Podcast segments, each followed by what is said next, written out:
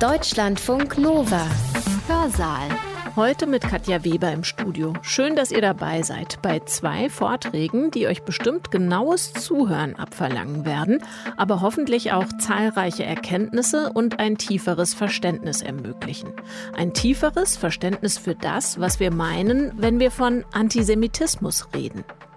Ein von der Deutschen Forschungsgemeinschaft gefördertes Projekt an der Justus-Liebig-Universität in Gießen beschäftigt sich mit der rechtlichen Perspektive auf Antisemitismus. Seeing Antisemitism Through Law, so lautet die Überschrift. Teil des Projekts ist eine Gesprächsreihe, die nach Abraham Bar Menachem benannt ist. Der gebürtige Gießener hatte 1933 sein Jurastudium in seiner Heimatstadt mit der Promotion abgeschlossen. 1938 1990 musste er aufgrund seiner jüdischen Abstammung vor der Verfolgung durch die Nationalsozialisten fliehen mit seiner Frau nach Palästina. Und darum geht es heute hier im Hörsaal. Kritik, die kann antisemitisch sein, sie kann auch nicht antisemitisch sein. Der Antisemitismus ist auch ein dynamisches Phänomen, das verändert sich immer. Nicht alle Juden sind Zionisten, nicht alle Zionisten sind Israelis, nicht alle Israelis sind Juden. In den vergangenen Wochen haben wir als Bundesverband also eine hohe zweistellige Zahl von Demonstrationen mit antisemitischen Äußerungen erfasst, die direkt vor Synagogen gezogen sind. Sie haben wahrscheinlich die Bilder gesehen. Der Jurist Lothar Zechlin legt in seinem Vortrag dar, wie Antisemitismus definiert wird, welche Definitionsversuche es gibt und was seiner Ansicht nach eben als Antisemitismus zu bezeichnen ist, was nicht. Zechlin verwendet dabei auch den Begriff Israel-Kritik, wovon sich der zweite Redner Daniel Pönsken von der Recherche- und Informationsstelle Antisemitismus in seinem Kommentar sogleich distanzieren wird. Ist in diesem Begriff Israel-Kritik nicht schon das Ressentiment enthalten? Gibt es analog beispielsweise eine Schweden- oder Polen-Kritik als Äquivalent? Es ist überaus erhellend, zuerst dem Vortrag und dann dem Kommentar zu folgen. Trotz einiger grundsätzlicher Übereinstimmung sind für mich gerade die Abweichungen und die Unterschiede, die die beiden Redner beschreiben, das, was so produktiv ist für das eigene Nachdenken. Gesprochen haben beide Redner am 27. Mai 2021. Dieser Veranstaltungstermin stand schon lange fest, als der Konflikt zwischen Israel und Gaza Anfang Mitte Mai erneut eskaliert ist. In Deutschland gab es daraufhin, wie eben schon angesprochen, Demonstrationen, auf denen antisemitische Parolen skandiert oder Transparente getragen wurden. Insofern hatte die Veranstaltung eine unfreiwillige Aktualität, aber aktuell und relevant ist das Thema leider auch davon abgesehen. Jetzt also zuerst der etwa halbstündige Vortrag von Professor Lothar Zechlin. Er ist Hochschullehrer für öffentliches Recht im Ruhestand. Zuletzt tätig war er am Institut für Politikwissenschaft an der Universität Duisburg-Essen. Er hat diesen seinen Vortrag für den Abraham Bar Menachem Talk an der Uni Gießen gehalten, online am 27. Mai 2021 unter dem Titel Antisemitismus und Israelkritik. Eine heikle Unterscheidung. Und bevor es dann wirklich gleich losgeht, noch ein kleiner Hinweis. Nach etwa zehn Minuten verspricht sich der Redner. Da spricht Lothar Zechlin mehrfach von Umweltkommunikation. Was er aber meint, das wird im Laufe des Vortrages klar, ist Umwegkommunikation. Ihr wisst das jetzt schon. Und jetzt los. Ich möchte zunächst den Rahmen äh, skizzieren, in dem wir uns bewegen. Das Thema ist deshalb heiß und sehr kontrovers, weil es ein Spannungsverhältnis in sich trägt. Es gibt einerseits diejenigen, die Israel, die, die israelische Politik kritisieren, die lassen sich ungern nachsagen, sie seien Antisemiten. Das empfinden sie als gewissermaßen Ersticken ihrer Kritik, weil es ein hochgradig moralisch aufgeladener Vorwurf ist. Und äh, sie beharren demgegenüber darauf, dass sie ihre demokratischen Grundrechte wahrnehmen können. Es geht also um Meinungsfreiheit, aber auch um, um Versammlungsfreiheit, um Versammlung in öffentlichen Räumen. Es geht um Kunstfreiheit bei Karikaturen oder künstlerischen Darstellungen. Also auf der einen Seite gibt es die Sichtweise der Antisemitismusvorwurf in diesem Kontext von Israel-Kritik dient dazu, uns mundtot zu machen. Und das macht die Erbitterung. Und auf der anderen Seite gibt es genauso erbittert Personen jüdischer Einrichtungen, äh, die sich angegriffen fühlen und die das Gefühl haben, man muss bloß das Wort Juden durch Israel ersetzen und dann hat man einen Freifahrschein für alle möglichen Arten äh, des Antisemitismus. Das macht genauso diese Erbitterung. So, es kommt also darauf an, genau die Unterscheidung zu treffen. Wann ist Israel-Kritik tatsächlich antisemitisch und wann ist sie es nicht? Einige Beispiele, an denen deutlich wird, wie kontrovers die Geschichte ist. Es gab in den letzten zwei, drei Jahren in Deutschland eine ganze Reihe von Kulturveranstaltungen, die nicht in der vorgesehenen Weise stattfinden konnten, wie vorgesehen. Prominentestes Beispiel ist jetzt die ähm, Einladung von ähm, Achille Mbembe bei den äh, Ruhrfestspielen äh, gewesen, die unter schweren Beschuss kamen, weil dem MB Antisemitismus vorgeworfen wurde. Es gibt ein vor mehreren Jahren schon eins für die Universitäten wichtiges Beispiel. Es gibt in Göttingen einen Friedenspreis, der immer vergeben worden ist. Diese Vergabe erfolgte in der Aula der Göttinger Universität. Der sollte vergeben werden an eine jüdische Stimme für einen gerechten Frieden in Nahost, also eine jüdisch-deutsche israelische Organisation, die sich für den Ausgleich zwischen Israel und Palästinensern einsetzt und der auch vorgeworfen wurde, ihr seid Antisemiten, was dazu führte, dass die Universität ihre Bereitschaft zurückzog, die Aula zur Verfügung zu stellen. Da musste die Veranstaltung in einem anderen Raum stattfinden. Ja, das ganze Thema BDS, also diese palästinensische Boykott, Desinvestitionen und Sanktionen fordernde Bewegung gegen Israel spielt eine Rolle. Ein aus meiner Sicht vollkommen groteskes Beispiel ist das Simon Wiesenthal Center in Washington, das vor längerer Zeit oder ja, vor zwei, drei Jahren war das, den deutschen UNO-Botschafter Christoph Heusgen auf die Liste gesetzt hat der zehn schlimmsten antisemitischen Vorfälle. Die macht jedes Jahr eine solche Liste. Und er ist auf diese Liste gekommen, weil er im UNO-Sicherheitsrat in verschiedenen Situationen mitgestimmt hat für Resolutionen, in denen Israel kritisiert worden ist die Nähe zum Recht. Es gibt den Internationalen Strafgerichtshof, der jetzt erstmalig eine Untersuchung eingeleitet hat gegen die Praktiken Israels in den besetzten Gebieten, was von Netanyahu als purer Antisemitismus gekennzeichnet worden ist. Und es gibt auch Entscheidungen des Europäischen Gerichtshofes zu der Kennzeichnung von Waren, die aus den besetzten Gebieten oder den Siedlungsgebieten nach Europa eingeführt werden. Also das ist sozusagen die Sicht derjenigen, die sich nicht ihre Kritik gegenkritisieren lassen wollen mit dem Vorwurf des Antisemitismus. Und es gibt genauso umgekehrt eine ganze Reihe an Beispielen.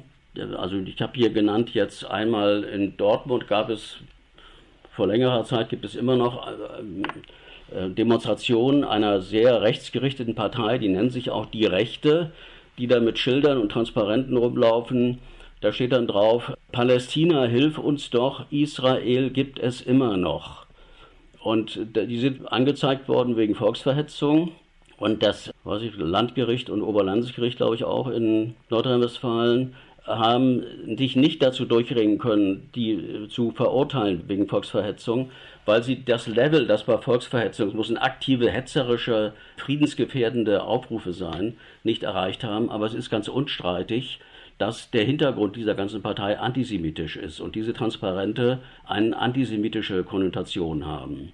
Und es gibt natürlich, das ist das, was jetzt in der letzten Zeit diese Diskussion befördert hat, einen arabischen, einen Antisemitismus, der unter arabischen Menschen mit Migrationshintergrund vorhanden ist, die gegen Israel demonstrieren. Und davon gibt es, da muss man unterscheiden, das gibt es eben sowohl diese Kritik, die kann antisemitisch sein, sie kann auch nicht antisemitisch sein. Also etwa, was die Hamas in ihrem Programm fordert, ist ein Antisemitismus, der sich gegen Israel wendet der sozusagen politisch motiviert ist und dadurch aber nicht sich frei machen kann von dem Vorwurf des Antisemitismus.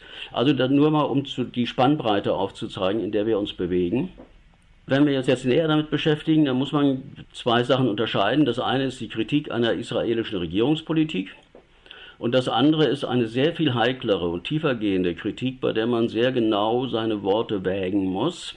Da geht es darum, dass Israel sich als jüdischer Staat betrachtet und definiert diese sozusagen ethnisch, schrägstrich äh, religiös konnotierte Selbstdefinition natürlich in einem gewissen Spannungsverhältnis zu der Universalität der Menschenrechte steht. Das ist das Thema Zionismus. Also das eine ist schlichtweg eine Regierungspolitik, die als völkerrechtswidrig äh, kritisiert wird.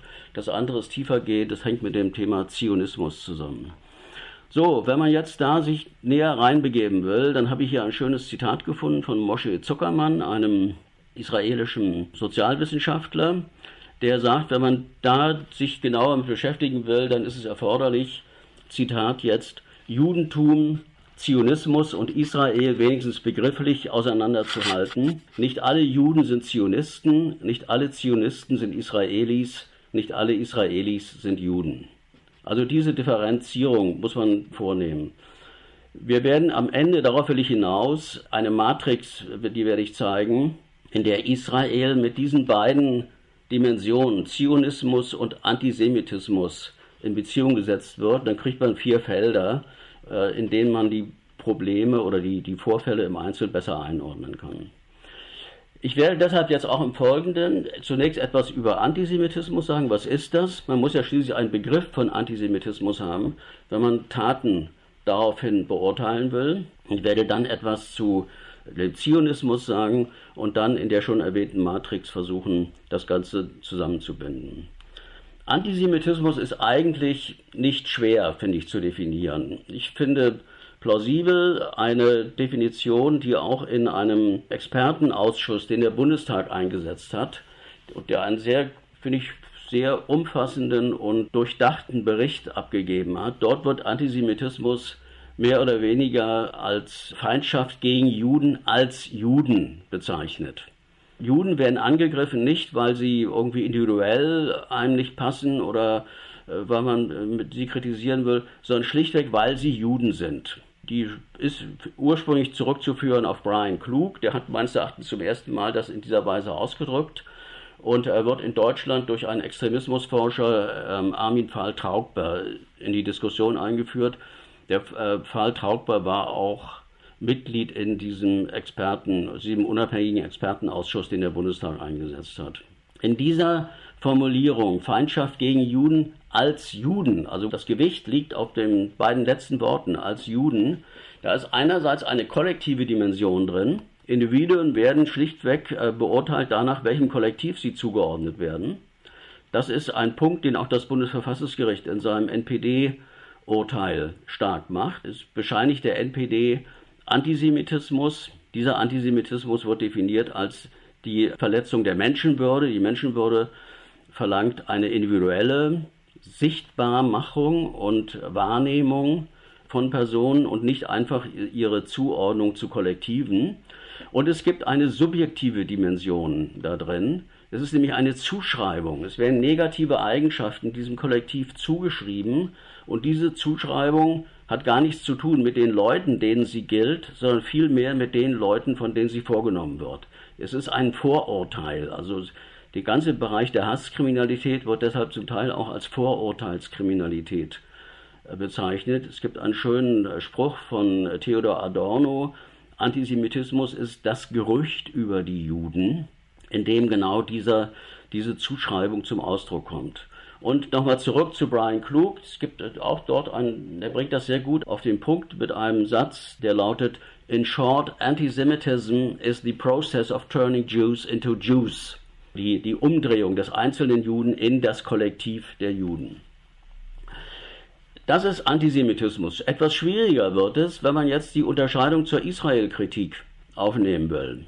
Dieser unabhängige Expertenkreis Antisemitismus sagt, man muss das eben ermitteln. Ist da eine Zuschreibung drin oder ist die nicht drin? Und diese Ermittlung verlangt, dass man den Kontext betrachtet, in dem diese Zuschreibung erfolgt. Also wer sagt das, wann sagt er das, in welcher Situation wird das gesagt, was ist davor passiert, was ist danach passiert, gibt es Hinweise, dass diese Aussage auf einer antisemitischen Einstellung beruht.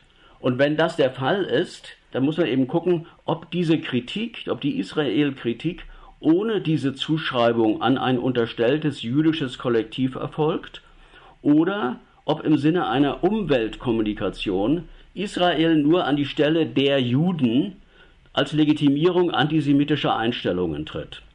Diese Umweltkommunikation, auf die kommt es an. Und das zeigt zugleich auch die Schwierigkeit an, zu klaren Abgrenzungen oder zu klaren Beurteilungen des Einzelfalles zu kommen. Die Definition von Antisemitismus ist eigentlich ziemlich klar.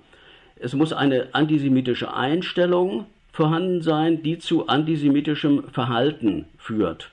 Das Recht kann aber immer nur an das Verhalten anknüpfen, weil das sichtbar ist. Einstellungen können nur rückgeschlossen werden aus dem Verhalten und deshalb gibt es eben Streit. Wenn man im Netz ein bisschen rumguckt, dann stößt man auf Georg Megle, einem analytischen äh, Sprachphilosophen, der sagt, das ist eben die Unterscheidung zwischen Definition, die ist ziemlich klar, und der Verifikation, die ist unklar. Und über diese Verifikation kommen die Schwierigkeiten rein. Also zunächst mal zu dem Thema Antisemitismus. Das ist so das, was ich sagen würde, wie man Antisemitismus definieren kann. Und damit wird aber auch gleichzeitig klar, warum das im Einzelfall schwierig sein kann. Das liegt an dem Zusammenhang von Einstellungen und Verhalten. Ein Verhalten ist nur antisemitisch, wenn es auf einer solchen Einstellung beruht. Deshalb gibt es diese ganzen Einstellungsuntersuchungen, also gruppenbezogene Menschenfeindlichkeit, die äh, Leipziger Autoritarismusstudie und, und andere, die genau immer auf diese Einstellung ab, abzielen. Soweit. Jetzt gibt es dazu, das will ich nur kurz machen, diese Definition ist schon erwähnt worden, die IRA-Definition. Und es gibt neuerdings eine Jerusalem Declaration on Antisemitism. Die IRA-Definition äh, wird zum Teil sehr kritisiert. Ich finde sie die Kritik zum Teil berechtigt. Ich finde die Definition aber nicht so schlecht, also besser als ihren Ruf jedenfalls. Die Definition, die besteht aus drei Teilen. Und das eine ist die Definition, die ist in der Tat schwach. Die lautet, Antisemitismus ist eine bestimmte Wahrnehmung von Juden, die sich als Hass gegenüber Juden ausdrücken kann. Und mit dem kann bleibt offen, ist es also auch die Wahrnehmung von Juden, wenn sie sich nicht äh, als Feindlichkeit oder Hass gegen Juden, gegenüber Juden ausdrückt, das bleibt offen. Es kommt noch ein zweiter Satz, der Antisemitismus richtet sich in Wort und Tat gegen jüdische oder nicht jüdische Einzelpersonen und oder deren Eigentum sowie gegen jüdische Gemeindeinstitutionen und religiöse Einrichtungen. Also er richtet sich eben auch, das finde ich auch richtig, gegen nicht-jüdische Einzelpersonen, die nämlich dann für Juden gehalten werden oder die diesem jüdischen Kollektiv einfach zugeordnet werden.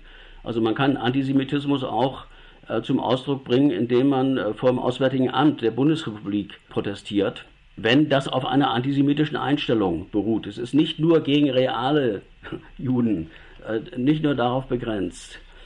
Interessant ist sie, da finde ich sie nämlich, ist sie gar nicht so schlecht, die IRA-Definition, bei ihren Erläuterungen. Die sind aber nicht mehr Teil der Definition. Es gibt sogar im Netz, wenn man im Netz guckt, gibt es Behauptungen, dass nur die Definition formal beschlossen worden sei in der Sitzung und alles andere sei in der öffentlichen Darstellung hinzugefügt worden. Weiß ich nicht, ob das stimmt.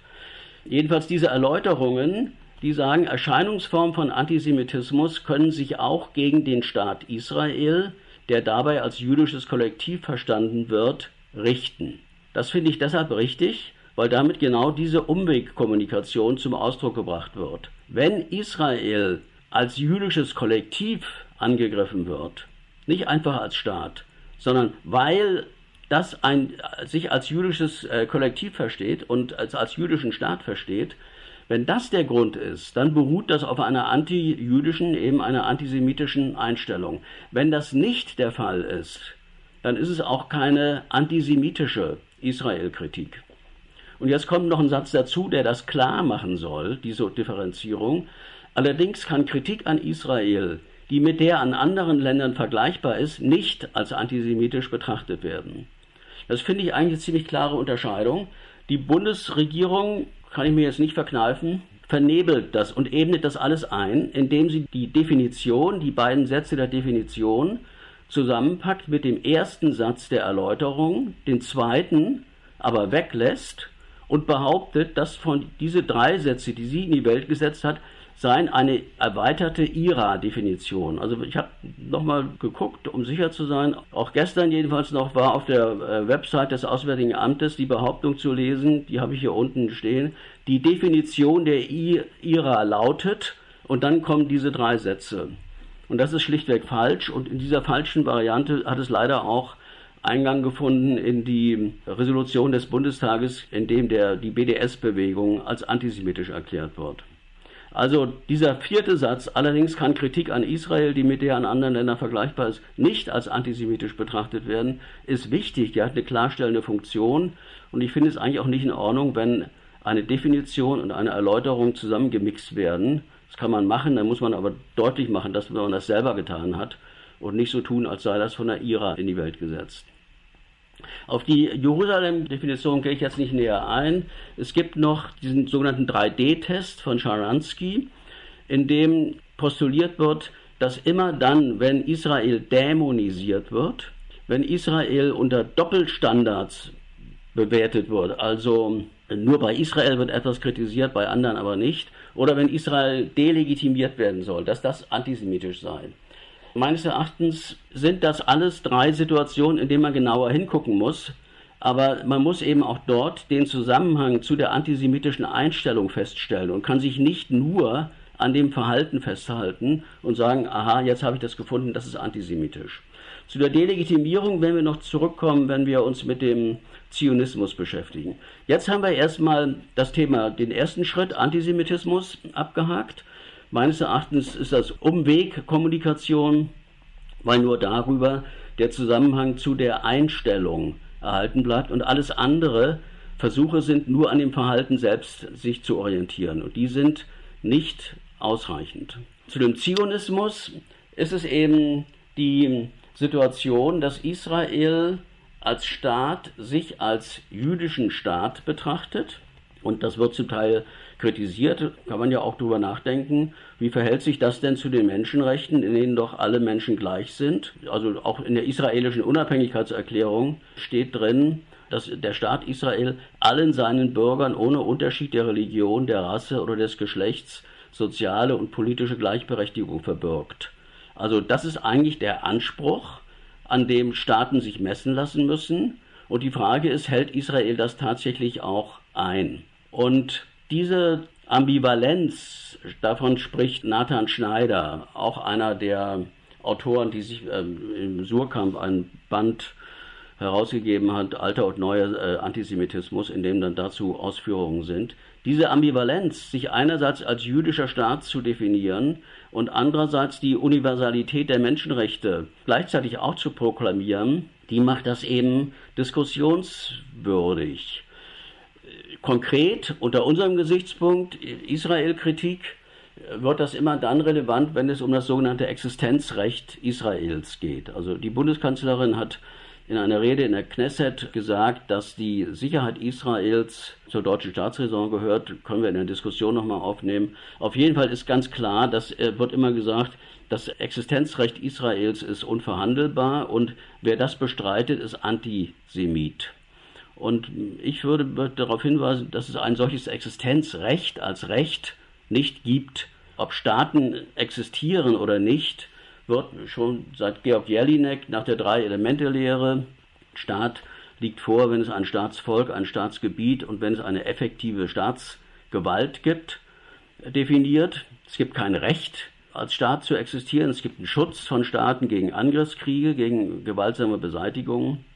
Deshalb ist meines Erachtens diese Diskussion um das Existenzrecht auch besser aufgehoben, wenn man sich fragt, wie ist es denn mit der Legitimität dieses ethnisch-religiös definierten Israels bestellt. Das ist auch der Punkt, äh, an dem dieser 3D-Test, äh, das ist der, der, das dritte D, die Delegitimation, die dabei eine Rolle spielt. Ich würde darauf zwei Sachen sagen. Zum einen die, die Legitimität eines jüdischen Staates, die ist gegeben durch die UNO-Resolution 1947, den Teilungsplan, in dem hat die UNO erklärt, dass in dem früheren Palästina, das war das gesamte, der gesamte Bereich dort, soll ein unabhängiger arabischer Staat und ein unabhängiger jüdischer Staat sowie das internationale Sonderregime für die Stadt Jerusalem entstehen. Also dort hat die UNO erklärt, es soll eben auch ein unabhängiger jüdischer Staat entstehen. Und insofern ist die Delegitimierung dieses jüdischen Charakters, der unterminiert die Existenz dieses Staates Israels.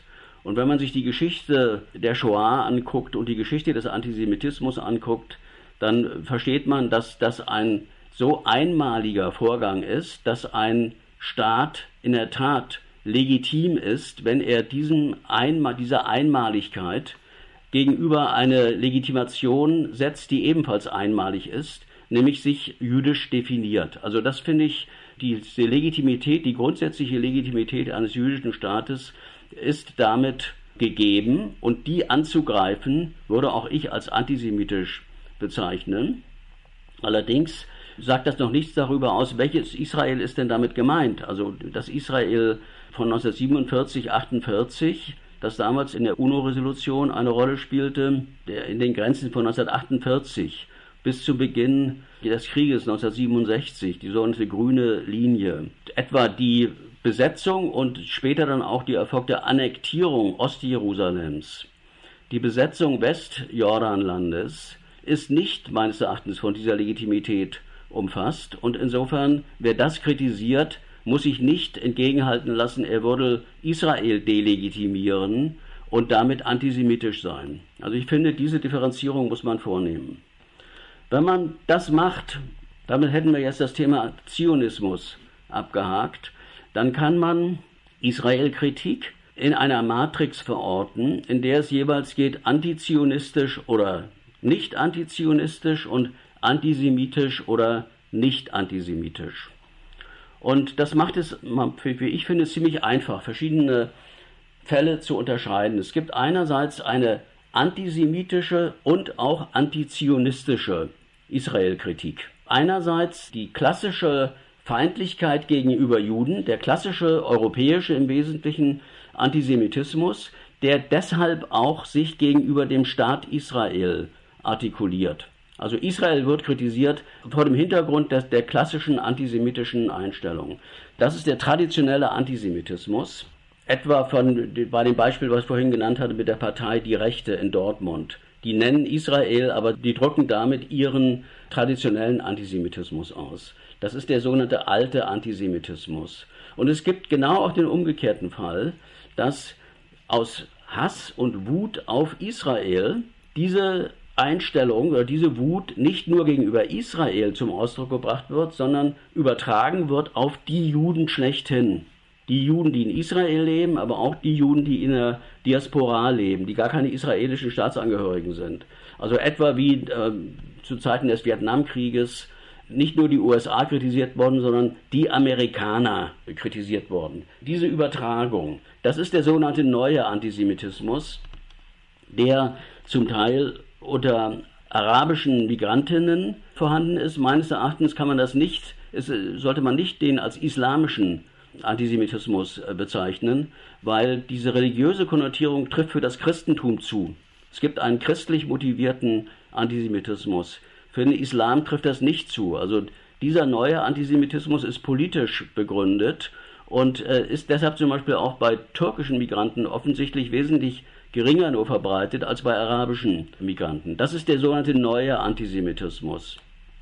Es gibt dann, wenn man ebenfalls antisemitisch, jetzt korreliert mit aber nicht antizionistisch, dann gibt es eine interessante Konstellation, die äh, rechtlich meines Erachtens noch gar nicht in Erscheinung getreten ist, aber politisch sehr wichtig ist. Das ist nämlich die Unterstützung eines Judenstaates in, in Palästina also sehr wohl eine beinahe schon pro-zionistische Haltung. Wir finden das gut, dass ihr einen Staat gründet, bei gleichzeitiger Feindlichkeit gegen Juden im eigenen Land.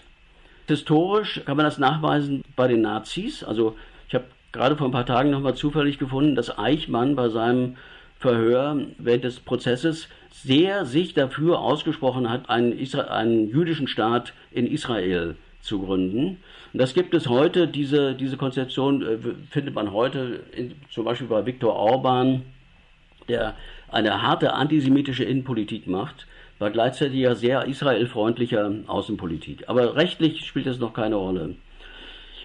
Wenn man eine nicht antisemitische und nicht antizionistische Kritik betrachtet, dann ist das eine menschenrechtliche Israel-Kritik. Das ist die Kritik der israelischen Regierungspolitik, die in gleicher Weise auch für die Politik anderer Staaten gilt. Also Unterdrückung, Umsiedlungsprojekte sind, kann man in Israel kritisieren, weil sie auch, wenn sie woanders vorkämen, woanders kritisiert würden.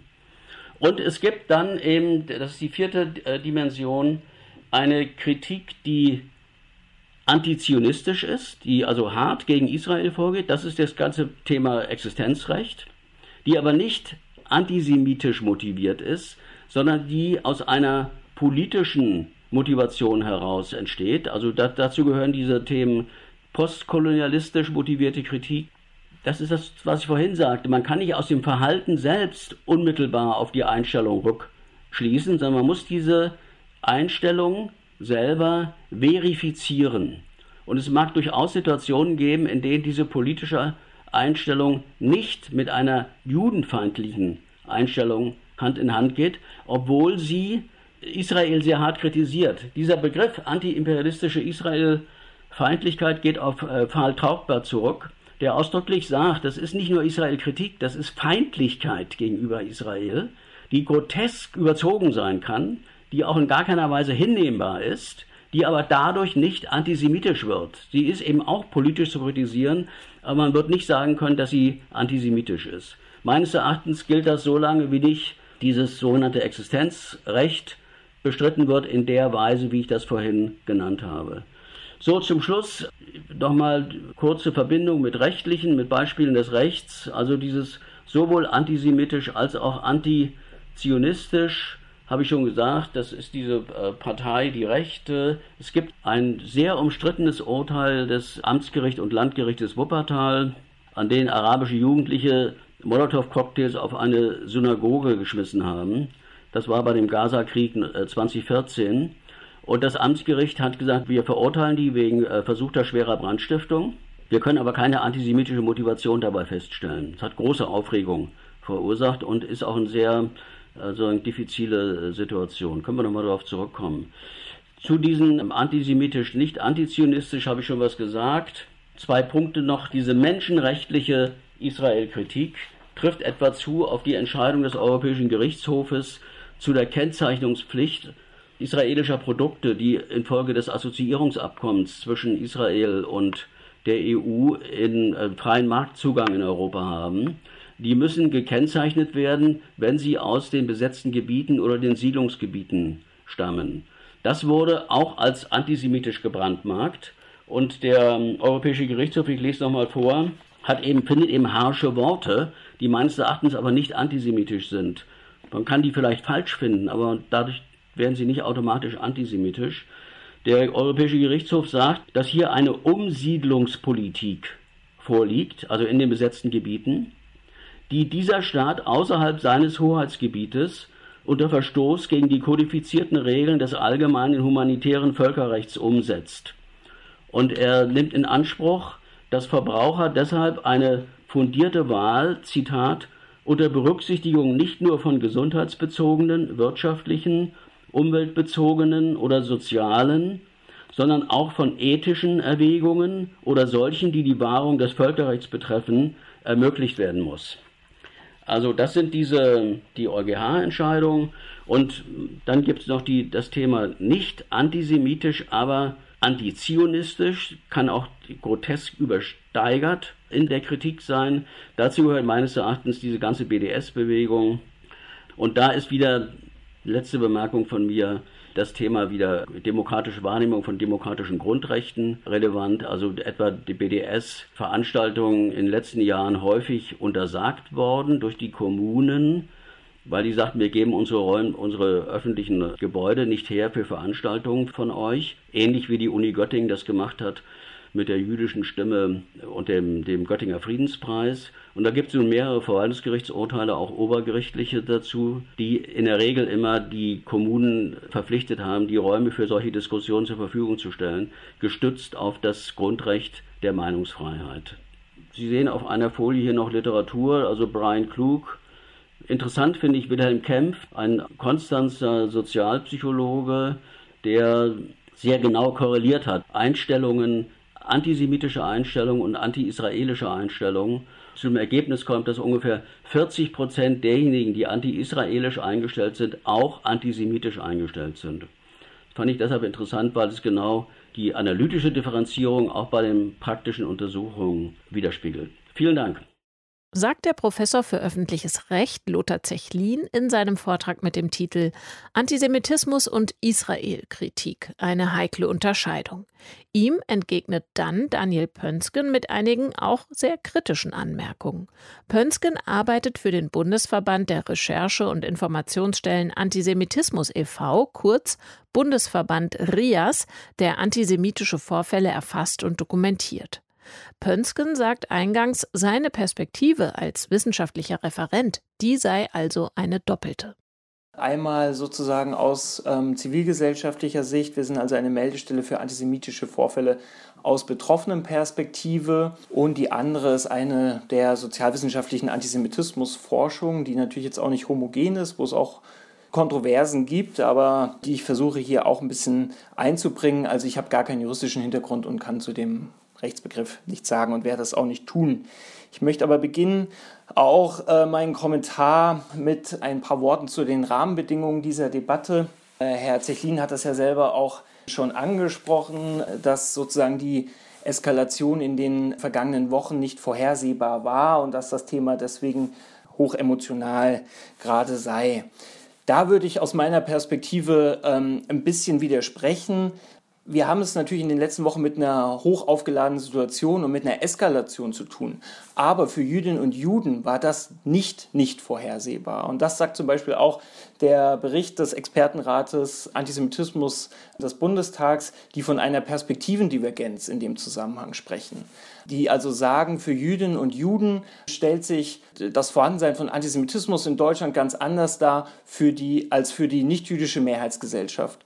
Und ich sage mal so, für Jüdinnen und Juden ist dieses Thema ein hochemotionales, weil sie unmittelbar davon betroffen sind. Und in den vergangenen Wochen haben wir als Bundesverband also eine hohe zweistellige Zahl von Demonstrationen mit antisemitischen Äußerungen erfasst, die direkt vor Synagogen gezogen sind. Sie haben wahrscheinlich die Bilder gesehen aus Gelsenkirchen, wo für 200 Teilnehmerinnen unter anderem äh, Scheiß Juden skandierten direkt vor einer Synagoge. Uns wurden von Betroffenen und Zeuginnen Vorfälle gemeldet. Das waren Angriffe auf Synagogen, Steinwürfe. Äh, jüdische Gemeinden wurden telefonisch bedroht. Ein Denkmal für eine zerstörte Synagoge wurde beschädigt. In den sozialen Medien werden Jüdinnen und Juden äh, massiv bedroht, wurden in den vergangenen Wochen massiv bedroht. Das ist also ein hochkarätiges Thema und das müssen wir berücksichtigen, wenn wir heute über israelbezogenen Antisemitismus sprechen. Und diese Eskalation fand ja auch nicht im luftleeren Raum statt. Ich erinnere an die massiven Proteste gegen die Corona-Maßnahmen im vergangenen Jahr und die antisemitischen Äußerungen, die dort getätigt wurden. Ich erinnere an den äh, antisemitischen Terroranschlag von Halle. Ja, das war, damals hieß es auch aus der Politik, das war jetzt überraschend. Das war für Jüdinnen und Juden erschreckend, aber nicht überraschend. Und diese Perspektive sollten wir mit mitdenken. Relevant finde ich auch das Ausmaß, um das nochmal zu sagen, von israelbezogenem Antisemitismus in Deutschland. Also Umfragestudien gehen davon aus, so ungefähr 40 Prozent der in repräsentativen Befragungen stimmen israelbezogenen antisemitischen äh, Aussagen zu. Wir bei RIAS, da kann ich zum Beispiel die Meldestelle in Berlin, also wir sind föderal organisiert, anführen, die zum Beispiel im Jahr 2019 so um die 1000 Vorfälle erfasst hat. In ein Drittel dieser Vorfälle werden äh, Stereotype des Antisem israelbezogenen Antisemitismus verwendet. 2018 waren sogar 50 Prozent der Fälle. Gleichzeitig haben wir, und das betrifft auch alle Vorfallarten bis hin zu extremer Gewalt, die wir erfassen, die wir unterscheiden. Gleichzeitig haben wir in Deutschland grundsätzlich, das ist auch noch wichtig, um den Rahmen abzustecken, es damit zu tun, dass nicht nur die Erinnerung an die Shoah äh, der, von der Mehrheitsgesellschaft abgewehrt wird, sondern auch Kritik an Antisemitismus. Das zeigt auch die Antisemitismusforschung. Ich kann da auf die Studie beispielsweise von Juliana Ransch, nicht gewollter Antisemitismus, verweisen oder auf jüngere Sachen von äh, Samuel Salzborn zur Erinnerungskultur. Also die Thematisierung von Antisemitismus ist, ist in Deutschland im, ja, in einer postnarzisstischen Gesellschaft nach wie vor sehr schwierig und Jüdinnen und Juden bekommen das häufig besonders zu spielen. Ihnen wird nicht geglaubt, ihre Wahrnehmung wird in Frage gestellt und so weiter. Und ein letzter Punkt zum gesellschaftlichen Rahmen, bevor ich dann auf das im engeren Sinne auf die Ausführungen eingehe, ist, dass Kritik an israelischer Politik in Deutschland natürlich omnipräsent ist. Also Sie haben das erst jetzt wieder an der Berichterstattung zu den jüngsten Vorkommnissen in Israel und den palästinensischen Gebieten gesehen. Israel wird umfassend kritisiert in der, Bericht, in der Medienberichterstattung und so weiter. Ähm, das ist völlig legitim und da muss ich insofern widersprechen, dass ich also sagen würde, eine Gefährdung der Meinungsfreiheit ähm, oder sowas, das ist empirisch, ähm, glaube ich, nicht zu halten. Und ich glaube, es tut gut, wenn man da ein bisschen auch sozusagen rhetorisch zurückhaltender das formuliert. Herr Zechlin hat dann als Grundlage sozusagen einen Begriff des Antisemitismus eingeführt, an dem sich seine ähm, Ausführungen orientiert haben, die auf Brian Clarks Definition vom Antisemitismus als Feindschaft gegen Juden als Juden sich beruft. Und ähm, auch das möchte ich ein bisschen kritisch kommentieren, denn diese Bestimmung greift meines Erachtens zu kurz und sie spiegelt eigentlich auch nicht die vielfältigen Arbeiten aus der sozialwissenschaftlichen Antisemitismusforschung der letzten Jahre wider. Ich verweise auf Arbeiten von Clausen, von Klaus Holz, von Samuel Salzborn, von Monika Schwarz-Frisell, also auch aus unterschiedlichen Disziplinen mit unterschiedlichen Ansätzen. Ich halte das für drei, aus drei Gründen führt zu kurz. Erstens ist es für AntisemitInnen, das haben Sie auch in, an einer Stelle kurz erwähnt, ist es nachgeordnet, ob es sich bei Ihren Objekten tatsächlich um Jüdinnen und Juden handelt. Also die Antisemiten äh, bestimmen im Zweifel, wer jüdisch ist und wer nicht, sozusagen. Also Genau, deswegen dieses gegen Juden als Juden, das ist nicht zutreffend. Dazu kommt, dass diese Definition so, wenn man sie ernst nimmt, kodierte Form des Antisemitismus, und darum ging es Herrn Zechlin ja auch, eigentlich nicht abdecken kann. Ja? Und diese kodierten Formen, das sind eben, wie gesagt, im postnationalsozialistischen Deutschland die ähm, dominierenden Formen. Denn heute will niemand mehr Antisemit sein, sozusagen nach der Shoah. Der Antisemit Antisemitismus ist auch ein dynamisches Phänomen, das verändert sich immer und deswegen ähm, sozusagen kann so diese Engführung, die hilft uns bei dem Problem nicht weiter, bei der Definition von Antisemitismus. Und das Dritte, und das ist ein grundlegendes Problem, was ich sehe an den Ausführungen, und da möchte ich auch wieder sagen, nicht aus einer juristischen Perspektive, da kann es anders sein, aber aus einer Bestimmung von Antisemitismus, und das ist die Engführung auf die Intention der sich antisemitisch Äußernden. Ja, also es geht darum, dass jemand als Jude auch gemeint sein muss, also Juden als Juden gemeint sein sollen. Es gibt und das ist auch in der Forschung eigentlich unstrittig. Es gibt einen nicht intentionalen Antisemitismus. Es muss sozusagen nicht gewollt sein, dass man sich antisemitisch äußern. Antisemitische Äußerungen erzeugen ein oder haben einen intersubjektiv erzeugten und sozusagen kollektiv gesellschaftlich geteilten Sinngehalt. Der lässt sich kritisieren und als antisemitisch bestimmen und der ist aber erstmal unabhängig auch von der Intention der sich Äußernden. Ich bin absolut dafür, antisemitische Äußerungen oder Handlungen auch in ihrem Kontext zu bewerten und zu kritisieren. Aber wir müssen dann erstens den Text vom Kontext sozusagen unterscheiden. Also wir müssen erstmal sagen, die Äußerung ist antisemitisch und jetzt können wir gucken, verändert der Kontext daran etwas oder nicht. Und zweitens gibt es eben unterschiedliche Formen des Kontexts, die wir berücksichtigen müssen. Die historische Situation, Vielleicht auch die Intention der sich Äußernden, die ist in der Regel nicht feststellbar, muss man auch dazu sagen. Und es ist aber vor allem auch die Wahrnehmung der Betroffenen. Ja? Also wie nehmen die das wahr? Und das sozusagen dieses objektivierbare, diesen objektivierbaren Gehalt und die Wahrnehmung von Betroffenen, das geht verloren, wenn man ähm, sich hier eng an Clarks Ausführungen hält. Ich würde jetzt noch zu der Matrix kommen die Herr Zechlin vorgeschlagen hat. Dazu muss ich erstmal sagen, hier ähm, wurde mehrfach auch im Titel der Veranstaltung ja der Begriff der Israel-Kritik ähm, verwendet. Den möchte ich auch schon äh, problematisieren aus zwei Gründen. Der Begriff unterscheidet nicht oder lässt es offen, ganz im Sinne eigentlich ähm, von Herrn Zechlin, ob mit der Kritik jetzt Israels Existenz getroffen werden soll oder eben das politische oder sonstige Agieren von israelischen Akteuren oder des äh, Staates Israel. Das lässt der Begriff unklar und er suggeriert stattdessen, das sei vielleicht eine eigene Kritikform und Leute bezeichnen sich ja dann mittlerweile schon als Israel-Kritiker. Damit wird es fast schon zur identitären Kategorie. Ähm, damit würde ich sagen, geht das schon bei der Begriffswahl in die Richtung eines Ressortiments. Und das, das was ich vorgestellt habe, jetzt hier dazu ähm, nicht völlig unplausibel ist, erkennt man daran, dass es erkennt man meines Erachtens auch daran, dass es in Deutschland ähnliche Komposita zu anderen Staaten nicht gibt. Also sie, äh, es gibt keine Frankreich-Kritik oder Russland-Kritik oder China-Kritik als solche begrifflich. Aber das ist jetzt ein begrifflicher Einwand und generell stimme ich Ihnen sozusagen völlig zu, ähm, dass natürlich israelbezogener Antisemitismus von Kritik an israelischer Politik oder am israelischen Agieren unterschieden werden muss. Und ich finde Ihre kurze Formel, dass eine Kritik, die in gleicher Weise auch für die Politik anderer Staaten gültig ist oder wäre, natürlich nicht antisemitisch ist. Und menschenrechtsorientierte Kritik, also ein Einsetzen für die individuellen Rechte oder für die Rechte von PalästinenserInnen, ist selbstverständlich nicht antisemitisch. Und das wird in der akademischen Literatur auch völlig einhellig so gesehen. Und das spielt auch für unsere Arbeit beim Bundesverband Trias eine ganz selbstverständliche und zentrale Rolle.